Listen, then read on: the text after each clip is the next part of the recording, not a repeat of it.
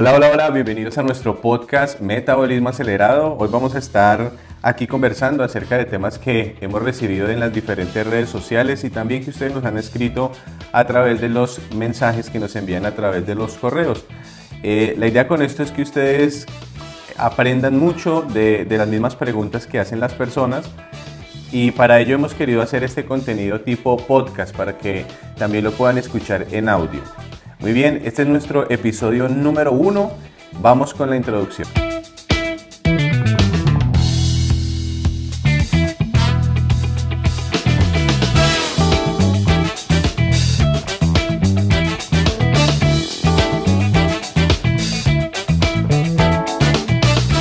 Doctor buenos días. Gusto saludarnos. Buenos días, Ernei. Ernei es nuestro eh, compañero aquí de podcast, ustedes lo van a estar conociendo, va a estar con nosotros en las emisiones.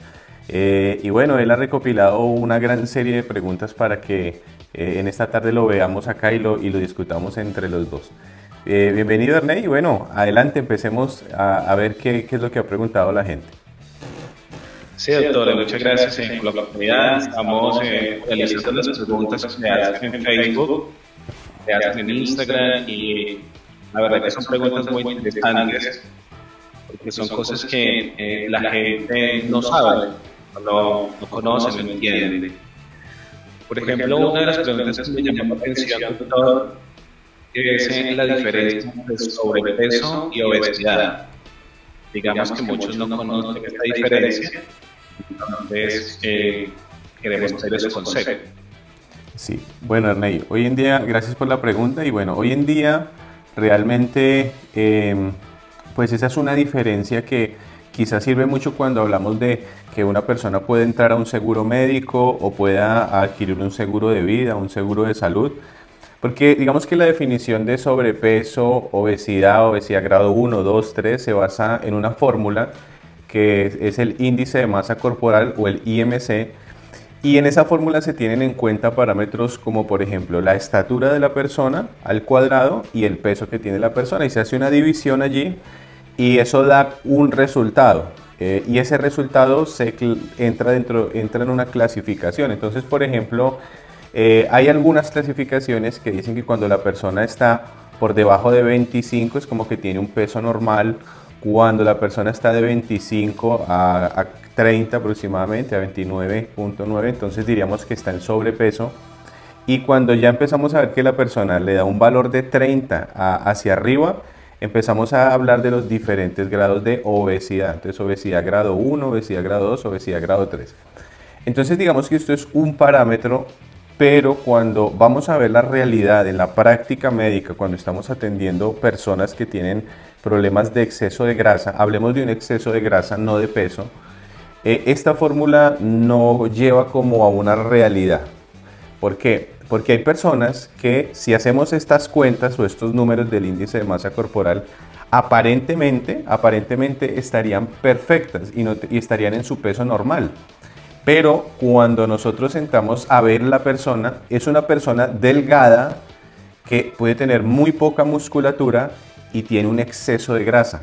Y, cuidado que estamos diciendo que la persona está en un peso normal. Pero esta persona es una persona de peso, entre comillas, normal, metabólicamente obesa. Entonces ahí esa, esa clasificación como que no entra a jugar mucho en la parte clínica. Quizás para estudios, para artículos, para eh, entrar a un seguro médico, como les dije, puede llegar a funcionar. Pero yo les cuento un caso. Por ejemplo, ahí, eh, hace, yo tengo un familiar y él, él, pesa eh, poco, es considerado una persona que tiene un leve sobrepeso, digámoslo de alguna manera, pero tiene unas piernas muy delgadas, unos brazos muy delgados y tiene un abdomen bastante, bastante protuberante. Eh, entonces, él entraría en la categoría de, de sobrepeso, ¿cierto? Un sobrepeso muy leve, pero cuando vamos a ver los análisis de sangre de él y cuando vamos a ver las enfermedades, tiene enfermedad coronaria, dislipidemia, hipertensión, eh, problemas de diabetes. Entonces estamos diciendo que es una persona que tiene sobrepeso, pero tiene problemas de la obesidad, ¿cierto? Entonces yo pienso que acá esas clasificaciones deberíamos siempre manejarlas como con, con, con pinzas, ¿cierto? Porque habrá personas que por el peso va todo bien, ¿cierto? Pero ya su metabolismo habla que están en una obesidad. Entonces hablamos de personas de peso normal o con sobrepeso, pero metabólicamente obesas. Y eso es muy importante que lo sepamos. Y bueno, y, quizás para irnos al otro extremo, hay personas que entrarían dentro del rango de obesidad según esa fórmula, pero eh, son personas eh, totalmente construidas o construido su cuerpo con mucha musculatura, por ejemplo un fisiculturista. Entonces esa persona puede llegar a, a pesar, qué sé yo, 120 kilos de masa muscular. Y si lo metemos dentro de esa fórmula, diría que esa persona está en sobrepeso o en obesidad. Y no es así, sino que esa persona es pesada, pero es por su musculatura y metabólicamente es sano, ¿ya?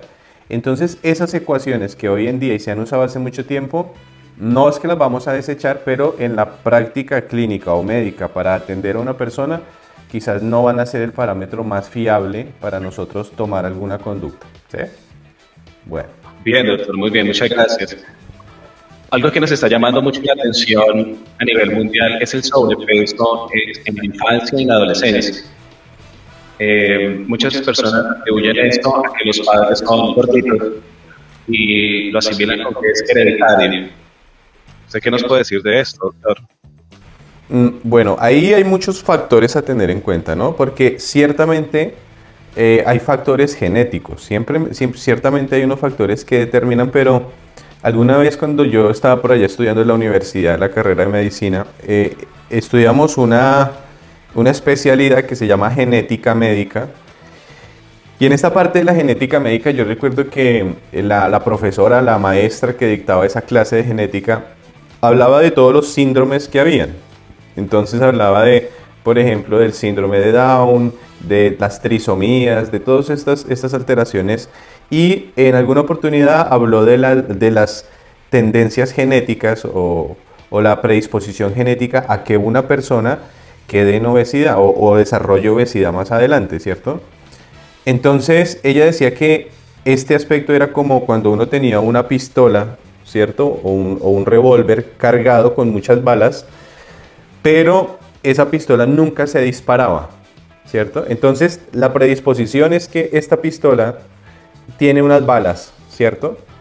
Pero eh, se detona o se activa en el momento en que la persona entra en un ambiente que se llama obesogénico. ¿Qué quiere decir esto?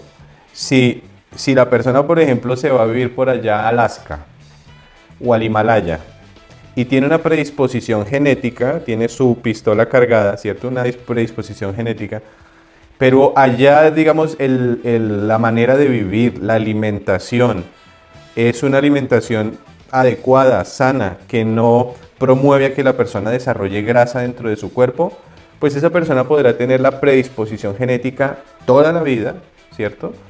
Y no va a desarrollar eh, problemas por exceso de grasa o, por obesidad, ¿sí? Entonces esa es una parte, la predisposición genética no determina que uno va a desarrollar una enfermedad como la obesidad. Hablando de esto particularmente, ya hay otros síndromes como el síndrome de Prader-Willi que sí ya tienen una alteración genética como tal y hay algunas funciones eh, en su cerebro y en su cuerpo que varían y, las, y estos chicos tienden como a aumentar de peso muy fácil, a querer tener ingestas de alimento también bastante copiosas y frecuentes. Entonces ya estamos hablando de otro problema genético. Pero si nos vamos a referir, por ejemplo, a la niñez y, a la adolescencia hoy en día, realmente la gran mayoría no entran en estos síndromes genéticos, sino que realmente estos jóvenes y estos niños eh, lo que están heredando es la manera de alimentar de sus padres. ¿sí? Y no solamente al momento de nacer, sino que cuando la mamá y, el papá, por qué no decirlo de esa manera, eh, ya eh, van a concebir ese bebé, ¿cierto? Ya hay un control que se llama el control epigenético, o sea, es, es adicional a la genética. Y cuando ese bebé comienza a crecer en ese vientre, eh, la alimentación de la madre durante el periodo del embarazo y también como haya comido ese padre durante toda la vida eh, y, lo que esta alimentación le haya causado en su cuerpo al padre, eso también en cierta parte se va a transmitir a ese bebé. Entonces cuando nace ese bebé, ya nace eh, con una una predisposición, y no diríamos genética, sino epigenética, que haría que ese bebé sea más predispuesto, por ejemplo, a ser obeso en la niñez o en la adolescencia, ¿cierto? Dependiendo de los periodos, por ejemplo, en el primer periodo del embarazo, eh, cuando la mujer, por ejemplo, tiene carencias de alimentación, ese bebé por lo general nace y viene al mundo preparado para la guerra. Entonces, cuando nace, ese bebé empieza a aumentar de peso y a comer y a comer y a comer porque venía preparado para un ambiente de carencia. ¿De acuerdo? Entonces también depende mucho del periodo del embarazo y cómo transcurrió ese embarazo y cómo esos padres se alimentaron antes y durante el embarazo. Pero ahora hablemos de cuando ese, ese niño ya nació, ya está creciendo y en su hogar eh, empieza a ver un tipo de alimentación como sus padres comen, como sus padres se ejercitan, como sus padres ven televisión, qué hábitos tienen, ¿cierto? Entonces ese hijo va a estar copiando un modelo de sus padres, no solo de alimentación, sino del resto de hábitos. Y ese hijo, si ve que sus padres comen mal o no se ejercitan o, por ejemplo están todo el día en la televisión o, digamos así, situaciones semejantes, ese niño va a heredar, entre comillas, no genéticamente, sino que va a copiar ese modelo que está viendo y si sus padres han desarrollado una obesidad, y si su madre lo ha hecho porque sus hábitos, digamos, han sido no buenos, pues ese niño va a copiar los mismos hábitos y el resultado es que va a ser igual a sus padres, pero no por una genética, sino por unos hábitos que se encuentran allí eh, instaurados de alguna manera de esta forma. Bien. Muy bien, doctor. Eh, otra pregunta que me hace con respecto a que estamos hablando desde eh, y en la adolescencia la cuáles serían las enfermedades como más importantes que se pierden con respecto al peso, que es muy interesante también saberlo. Bien, hay un tipo de enfermedades que, o cuando uno piensa en enfermedades, hay que pensar en dos clases o dos tipos de enfermedades. Uno, uno son esos tipos de enfermedades que son transmitibles. Por ejemplo, hoy en día el COVID. O por ejemplo, eh, qué sé yo, el virus de la influenza. ¿Ya? O una bacteria. Eso se transmite de, forma infecciosa. Y hay unas enfermedades que se llaman no comunicables o no transmisibles, en las cuales entrarían, por ejemplo, la hipertensión, la diabetes, las dislipidemias y, y las enfermedades crónicas en general, ¿cierto? Entonces, cuando uno ya entiende que hay una diferencia entre los tipos de enfermedades, eh, también entiende algo que es muy, muy, pero muy importante. Nosotros no podemos tratar enfermedades crónicas o, no comunicables o no transmitibles, ¿cierto? Eh, con medicación como si fuera una enfermedad aguda. ¿A qué me explico con esto? Si una persona eh, sufre de diabetes tipo 2, por ejemplo, vamos a hablar de la diabetes tipo 2, entonces yo le doy a, esa persona hipoglicemiantes o normoglucemiantes eh, y entonces esa persona dura toda la vida consumiendo ese medicamento, ¿cierto? Pues en cierta medida está bien para yo tratar ese problema puntual y de forma aguda, porque no puedo permitir que esa persona esté con niveles elevados de glicemia todo el tiempo, porque se le va a afectar el riñón, porque se le van a dañar sus ojos, eh, y en general le va a hacer un daño a su organismo por el exceso de azúcar o de glicemia en su sangre, ¿cierto? Entonces está bien, está bien en ese momento que yo eh, le dé a esa persona una medicación de forma aguda para tratar ese momento, el momento. Pero las enfermedades crónicas necesitan un tratamiento crónico, ¿sí? Entonces yo tengo que darle a esa persona una estrategia que le permita no solo mantener el nivel de glicemia bajo, sino que además eh, esa persona a medida que va pasando el tiempo pueda resolver ese problema y sus niveles de glicemia bajen. Entonces, cuando nosotros estamos hablando de obesidad, o, hablemoslo, como, como más bien un exceso de grasa que produce alteraciones en la salud, ¿cierto? Excesos de grasa en el tejido adiposo en el organismo que ejercen un efecto en la salud. Hablemoslo así como para entendernos un poquito más, porque como les dije, hay personas de peso bajo con excesos de grasa para ellas que les provocan enfermedades. Entonces cuando una persona comienza a pasarse, entre comillas, de su propio nivel de grasa, cada uno tolera un nivel de grasa, y se pasa de ese nivel y su tejido graso comienza a fallar y no logra como, como hacer un control adecuado de esa cantidad de grasa que hay allí, pues empiezan a haber inflamaciones crónicas en todo el cuerpo, se desarrolla diabetes, se desarrolla hipertensión, se desarrolla dislipidemia, alteraciones del ácido úrico, eh, de los triglicéridos, eh, en fin. se empieza a haber una cantidad de enfermedades solo porque la persona comenzó a tener un exceso de grasa en su cuerpo que no logró manejar y que yo no voy a poder solucionarlo solamente dándole una medicación para controlarle el nivel de lípidos o de grasas en la sangre, de colesterol, de triglicéridos, otro medicamento para la presión arterial, otro medicamento para la diabetes. ¿Por qué? Porque estas enfermedades son crónicas y tienen que tener un tratamiento crónico. Entonces, en esta persona la forma de que solucione todas estas enfermedades no es que se tome 10 pastillas para cada enfermedad que se le ha desarrollado, sino que la persona desocupe sus depósitos de grasa, se apague esa llama inflamatoria, la persona se desinflame y asimismo bajará la presión arterial, el colesterol, los triglicéridos, bajará el nivel de glicemia en la sangre y entonces es ahí cuando le habremos dado un manejo adecuado a esas enfermedades no transmisibles o crónicas o no comunicables. No hablemos de las transmisibles, ¿bien? Entonces ese es, ese es un concepto que nos tiene que tener en claro porque a veces las personas piensan que el perder grasa solamente es por un fin estético. Y, bueno, más allá de eso, sí, se ve la persona mejor, le queda bien la ropa, nos gusta vernos bien, nos gusta no agitarnos, tener energía, eso está bien. Pero realmente, realmente, el trasfondo de esto que estamos hablando es que prevenimos que esas enfermedades aparezcan, esas enfermedades crónicas, y si ya están instauradas, logramos restablecer la salud a niveles más óptimos. ¿Bien? Muy bien, doctor. A propósito que usted que habla de desocupar de y de vernos bien, eh, uno de el camino es la cirugía, eh, un bypass, y una persona pregunta que de preocupación si hacía una dieta ejercicio o si hacía una cirugía bariátrica. Entonces el médico le dijo, el profesional le dijo que lo mejor era la, la cirugía bariátrica. Doctor, usted en su opinión profesional, ¿qué nos podría recomendar? Bueno, Ernest, muy bien. Eh, digamos que eh, no vamos, digamos, a criticar el punto de vista de los profesionales ni de las personas, no, no vamos a hacer eso, simplemente voy a dar como mi punto de vista, ¿sí? Cada persona es como también libre de, elegir lo que quiere, ¿bien?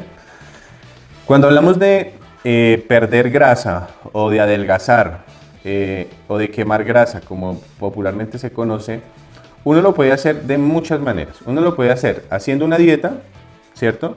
Lo puede hacer haciendo un ayuno, lo puede hacer haciendo ejercicio eh, y en ese ejercicio lo puede hacer haciendo ejercicio de fuerza o haciendo ejercicio de más cardiovascular, eh, bueno, sí, más de ese tipo.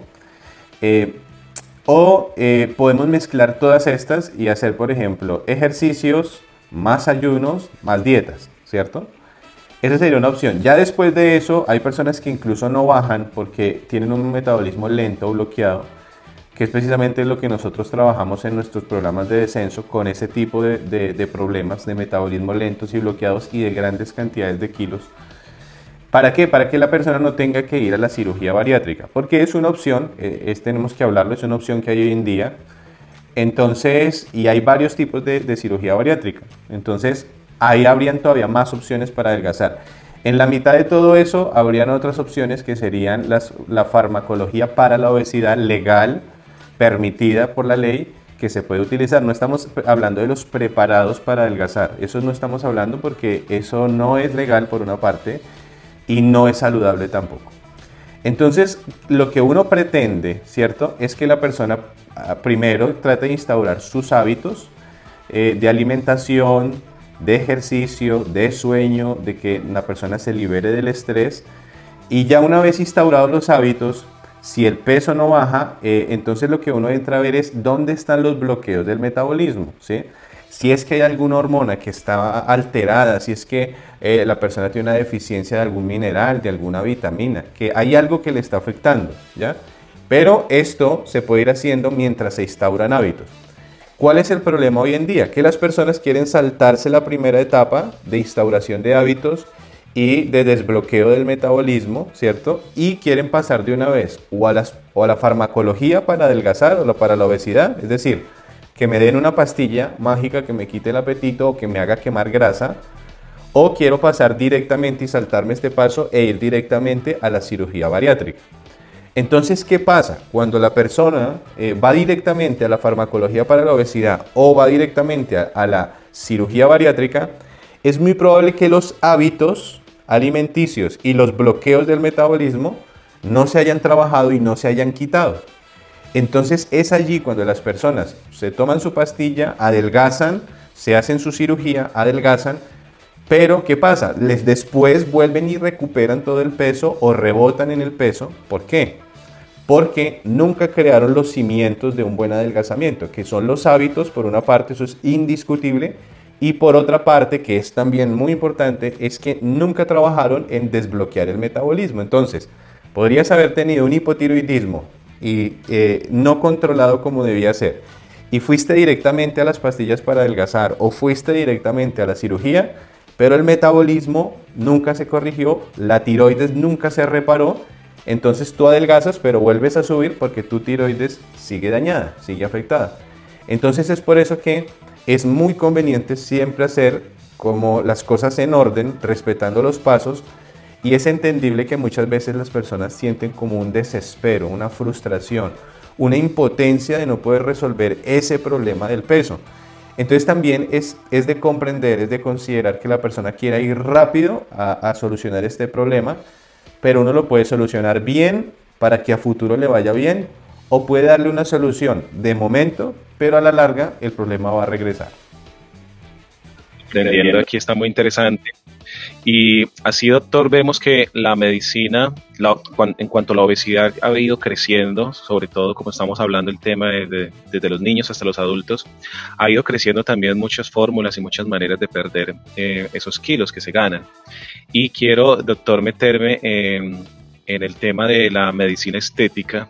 Una persona pregunta que si los masajes reductores son verdaderamente beneficiosos, si queman grasa o esos masajes reductores es solamente propaganda o comercio. ¿Qué nos diría usted, doctor? Eh, a esto volvemos a lo mismo. Digamos, no vamos a entrar a criticar, digamos, a alguien porque, eh, digamos que existe algo que se llama el efecto placebo. ¿sí? El efecto placebo. Entonces les voy a poner un ejemplo. Hay personas que les dicen, miren, usted tiene que tomarse estas gotas, se va a tomar tres gotas en la mañana, al mediodía y a la noche con las comidas.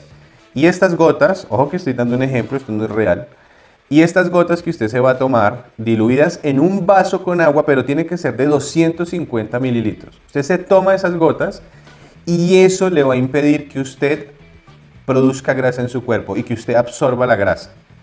Entonces la persona comienza a tomarse estos, estas gotitas y le dicen, ah, pero además, eh, para que le funcione mejor, entonces usted deje de comer harinas o carbohidratos durante un mes. Entonces la persona dice, ah, bueno, listo, listo, lo voy a hacer. Entonces comienza esa persona a poner sus gotitas en el vaso y eh, saca el arroz, la papa, la pasta, solo come ahí carne con ensaladita. y entonces esa persona comienza a bajar de peso. Y entonces esa persona inmediatamente dice, wow, estas gotas que me estoy tomando me están funcionando perfecto. Y entonces ah, la persona ahí siente que son las gotas y se siente bien y se siente impulsado. Y cuando se acaban las gotas dice voy a dejar de quemar grasa y va y compra otras gotas. Ahí cuál es el efecto placebo? Pues que para esa persona, las gotas le ayudan a adelgazar, pero aquí entre nos, nosotros sabemos que lo que le está funcionando es hacer la dieta, ¿cierto? Que sacó los carbohidratos, bajó la insulina y el cuerpo comienza a permitir que salga o se queme la grasa, ¿ya? Entonces es un efecto placebo que funciona. Entonces de igual manera funciona con los tratamientos estéticos. Si yo a una persona solamente la trato con masajes reductores, pues es muy probable que la persona, y, y, quizás le digo que haga un poquito de ejercicio y esto, es muy probable que la persona pierda algunos gramos o algunos kilos y no pierda más. Pero si yo a esa persona le digo, vamos a hacer unos masajes reductores para quemar grasa, pues nosotros sabemos que un masaje químicamente no quema grasa, ¿cierto? Pero a esa persona cuando le empiezan a hacer los masajes y le miden y le dicen, uy, mire cuánto has bajado. Y le dicen, pero además aquí le recomiendo que haga esta alimentación. Entonces la persona comienza a alimentarse mejor, comienzan a cambiar una, una serie de hábitos y la persona comienza a bajar de peso. Entonces la persona dice, estos masajes reductores sí que me están funcionando. ¿Bien? Entonces, ¿a qué conclusión yo llego con esto y qué podríamos decir? Que el efecto placebo funciona, pero hay que tener cuidado de que no nos engañen. Bien, hoy en día hay muchos, muchos tratamientos que usan el efecto placebo. Por ejemplo, las agujas o las semillas en el oído, eh, por ejemplo, las gotitas que les acabo de decir, o un producto en específico, en fin. Entonces es un efecto placebo, pero si vamos netamente a la parte química o bioquímica del cuerpo, ¿cierto?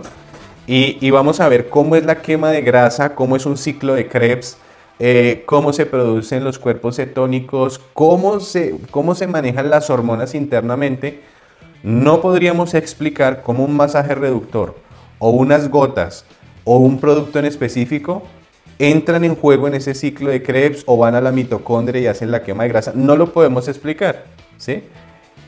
Por eso hablamos de lo que podemos explicar, digamos, científicamente, pero sin, digamos, entrar a criticar lo que otras personas puedan hacer, porque les puede llegar a funcionar, ¿sí? Lo importante es que la persona logre llegar a su peso saludable y si después quiere ir a un peso estético excelente, pero sobre todo que sus parámetros metabólicos hormonales estén totalmente bien. ¿De acuerdo? Bien, bien, muy bien, doctor. Muchas gracias. Están muy interesantes todas sus aclaraciones, siempre tan específico como en sus redes sociales. Y doctor, para finalizar, uno de los temas más importantes que también están, digámoslo así, no tan conocidos, es que la obesidad está generando en las personas muchos tipos de cáncer en muchos órganos. Entonces, doctor, usted, eh, ¿cómo nos podría orientar en este caso? de que el cáncer está haciendo eh, pues mucho daño en la persona, sobre todo en las que tienen sobrepeso o obesidad. Eh, sí, esto es algo, algo lamentable, por decirlo de alguna manera, porque, a ver, e, este, este problema de, tener un exceso de grasa no es solamente, como le dije, algo estético, ¿sí? sino que eh, entra a jugar parte en todos los órganos de nuestro cuerpo. Por ejemplo, les voy a poner un ejemplo. Cuando la persona comienza a comer un poquito de más, la persona se ve un poquito como gordita, la, ropa quizás no le entra igual, eh, quizás se agita un poco más.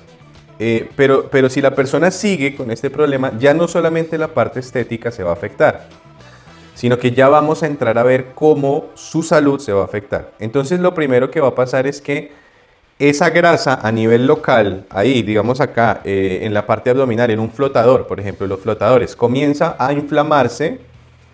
Entonces, primero es una inflamación local, pero luego se empieza a ver una inflamación sistémica, una inflamación de todo el cuerpo. Bien, y se empieza a inflamar órgano por órgano. Eh, cada órgano, eh, después, si, si esto no para, comienza a verse infiltrado por grasa que empieza a ver lo que se llama el fenómeno de la grasa ectópica y empieza, por ejemplo, a ver músculo infiltrado de grasa, un hígado graso, eh, riñones alterados, páncreas alterados, intestinos alterados por la infiltración de la grasa. Porque la grasa tiene su vecindario, Ellas tienen, la grasa tiene que vivir en el tejido adiposo. Pero ¿qué pasa cuando ese, esa grasa se va a vivir a otro lado y comienza a ver tejido adiposo en otro lado? pues que empieza a haber problemas con esos órganos. Entonces esos órganos, con esa infiltración de la grasa, con esa inflamación, se empiezan a producir algo que se llaman unas citoquinas inflamatorias, eh, comienza a haber alteraciones en las mismas células, eh, comienza a haber un estrés oxidativo, que bueno, eso ya es algo digamos más, más técnico de hablarlo aquí, pero ya el cuerpo tiene que lidiar con muchas cosas, con la inflamación, con la infiltración de la grasa, con un montón de citoquinas, con alteraciones hormonales. Entonces, ¿qué sucede? Lo que se ve es que esos órganos y esas células de esos órganos en especial dejan de tener su capacidad para controlar, por ejemplo, la replicación. Todo, todo en la vida nace y muere. ¿sí? Las células de nuestro cuerpo, eh, digamos, se, se multiplican o nacen de alguna manera de otra célula hay un crecimiento de esa célula, pero esa célula tiene un límite de vida programado y luego entra un programa natural que se llama apoptosis. Entonces esa célula tiene que morir. ¿Qué pasa con el cáncer?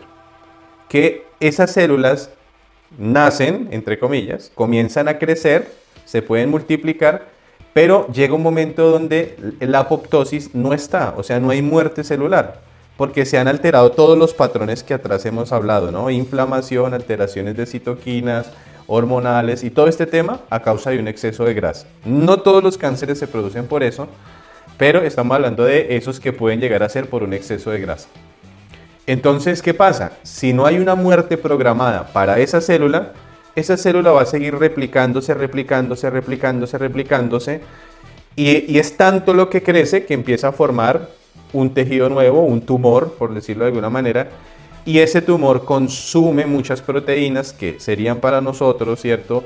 Mucha glucosa, empieza a generar también sustancias y después puede viajar a otra parte del cuerpo esas células y crecer en otro lado, lo que se llaman las metástasis.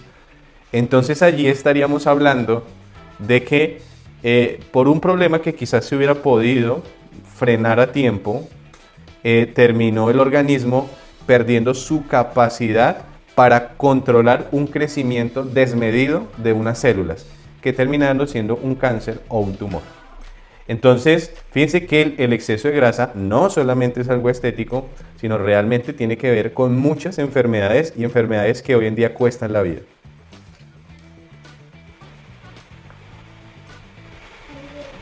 Eh, doctor, funcional eh, muchas personas se preguntan por qué se producen piedras en la vesícula. ¿Cuál es la razón? Porque muchas personas van a, cirugía de emergencia, pero nunca saben por qué se forman o por qué pueden afectar eso en, la parte de su vesícula. ¿Qué nos podría decir usted? Bien, desde el punto de la medicina funcional, eh, lo que yo les podría contar es que hay muchos caminos para llegar a hacer cálculos biliares o piedras en la vesícula. ¿sí? Eh, hay problemas, por ejemplo, intestinales. Ustedes saben que eh, se produce la bilis dentro del hígado, ¿cierto? Se fabrica, se llega a la vesícula y allí es como un reservorio donde tiene que depositarse. Entonces hay, personas, por ejemplo, que en el intestino, cuando, cuando la bilis sale de la vesícula al intestino, para hacer que las grasas sean más digeribles, lo que sucede es que sale esa bilis, pero esa bilis tiene que reabsorberse nuevamente a la sangre para volver a formar bilis. Es como un circuito que se hace, ¿no? Entonces yo lanzo, sale mi bilis al intestino, eh, hacen su trabajo y el, el, restante se reabsorbe para seguir utilizándose. Se reutiliza, se reutiliza. Pero si yo tengo un problema en mi intestino, y mi intestino no absorbe bien porque tengo colon irritable, porque tengo parásitos, porque tengo permeabilidad intestinal, porque tengo cualquier problema en el intestino, ese proceso de reabsorción de la bilis no se va a hacer. Entonces la persona termina con eh, problemas eh, de, la, de la producción de bilis que puede detonar o desembocar en la construcción de piedras en la vesícula. Eso es por una parte absortiva. Eh, hay cálculos que se forman por alteraciones, por ejemplo, en el, colesterol, otros por alteraciones en el metabolismo de la bilirrubina. Entonces son cálculos diferentes o piedras diferentes. Y a esto vi un ejemplo, como para no, no extenderme mucho. Mujeres que han vivido con anemia mucho tiempo, mucho, mucho tiempo, o personas con enfermedades crónicas que cursan con anemias, ¿sí? ¿Qué sucede? Que estas personas a la larga comienzan a generar cálculos en la vesícula. Por ejemplo, hay mujeres que cuando llegan a los 30 han tenido procesos de anemia durante muchos, muchos años y cuando llegan a la edad de los 30, ¡pum!, aparece un cálculo eh, en, la vesícula y es un cálculo de color negro, es un cálculo que tiene que más, más que ver con el proceso de la bilirrubina, no tanto con el tema de colesterol, porque también hay alteraciones en el metabolismo de colesterol que hacen cálculos, ¿cierto? Más de color amarillo. Pero por ejemplo una mujer que estuvo anémica durante mucho tiempo termina generando cálculos en la vesícula. Personas que tenían problemas metabólicos con el manejo de las grasas, colesterol, triglicéridos, a la larga terminan, obesidad por ejemplo, terminan generando cálculos en la vesícula, pero más de un color amarillo. Entonces, eh, digamos que la formación de la bilis tiene muchos pasos, ¿cierto? Y en cualquiera de esos pasos puede haber una alteración. Entonces es por eso, por ejemplo, desde la medicina funcional, lo que hacemos es buscar en qué parte estuvo la causa o la alteración para poder tratarla de raíz, ¿de acuerdo? Y que no se sigan generando esos cálculos en la vesícula. Muy bien, doctor. Eh, ya para finalizar con nuestro podcast, doctor, ¿algún consejo, alguna recomendación para nuestros oyentes con respecto a todos los temas que se tocaron hoy? Algo así muy sencillo para tener en cuenta. Eh, sí, Ernei. Eh, ¿qué, recomendaciones podríamos dar? dar recomendaciones es algo complicado, es algo difícil porque lo que le pueda servir a uno no le sirve a otro. ¿sí? Pero digamos que lo, que sí nos serviría a todos es que uno empezáramos a trabajar en nuestros hábitos de vida, no solamente alimenticios, sino también en nuestra actividad física o ejercicio, en nuestro sueño, en nuestro nivel de estrés, ¿cierto? Y en nuestras relaciones sociales. Si nosotros trabajamos en estas áreas, que aproximadamente acá les dije cinco, eh, ya muchos de los problemas de salud que hoy tenemos hoy en día no los tendríamos. Entonces, empecemos por tratar los hábitos y como siempre, no dejen que pase mucho tiempo sin hacerse un chequeo médico, hacerse un chequeo en su salud, eh, para que no encontremos enfermedades ya cuando están instauradas, sino que logremos realmente entrar a prevenir algo que puede ser prevenible en un futuro. ¿De acuerdo? Esa sería como la recomendación final del día de hoy. Muy bien, doctor, muchas gracias. Y por último, doctor, ¿cómo podríamos encontrarlo usted en las redes sociales? Que últimamente lo hemos visto muy activo en las redes sociales. ¿Algún link, alguna, algún correo para seguirlo, doctor? Bueno, en redes sociales me pueden encontrar como arroba en Instagram, arroba DR Julián Mateus, guion bajo oficial. Vuelvo y se lo repito, arroba DR Julián Mateus, guion bajo oficial. En Facebook me encuentran como Dr. Julián Mateus, así aparece. Y en Facebook pueden buscar mi perfil personal, Dr. Julián Mateus, o hay un perfil que tenemos que es una página que eh, la pueden encontrar como Secretos del Adelgazamiento, que es el programa que nosotros dirigimos a nivel online y que cierto tiempo pues abrimos plazas para que más personas puedan ingresar y resolver estos problemas de salud. Estas serían las, las redes sociales y bueno, me encantaría verlos por allí, que me comenten, que me puedan también escribir correos a contacto arroba doctorjulianmateus.com y bueno, es muy, muy, muy lindo entrar a compartir también para, para poder conocer cuáles, cuáles son sus preguntas y sus inquietudes. Eh, doctor, como siempre, un gusto haber hablado con usted, compartir todos estos temas que son importantísimos hoy en día para nosotros. Como bien escucharon al doctor Julián Mateos, lo pueden seguir en sus redes, hacer sus preguntas. Y esperamos, doctor, tenerlo una próxima oportunidad también para que nos cuente sobre ese curso de secretos de adelgazamiento que tiene, que sería muy interesante también que las personas pudieran acceder y, poder participar de este curso. Doctor, muchas gracias. Muchas gracias por todo lo que nos compartió. Esperamos que los oyentes les haya gustado y haya sido de mucho interés estos temas. Nos veríamos en un próximo episodio de nuestro podcast. Un saludo, doctor. Buen, día. Gracias, Ernei. Nos vemos en la, en la próxima edición del podcast. Que estés bien. Un saludo. Gracias.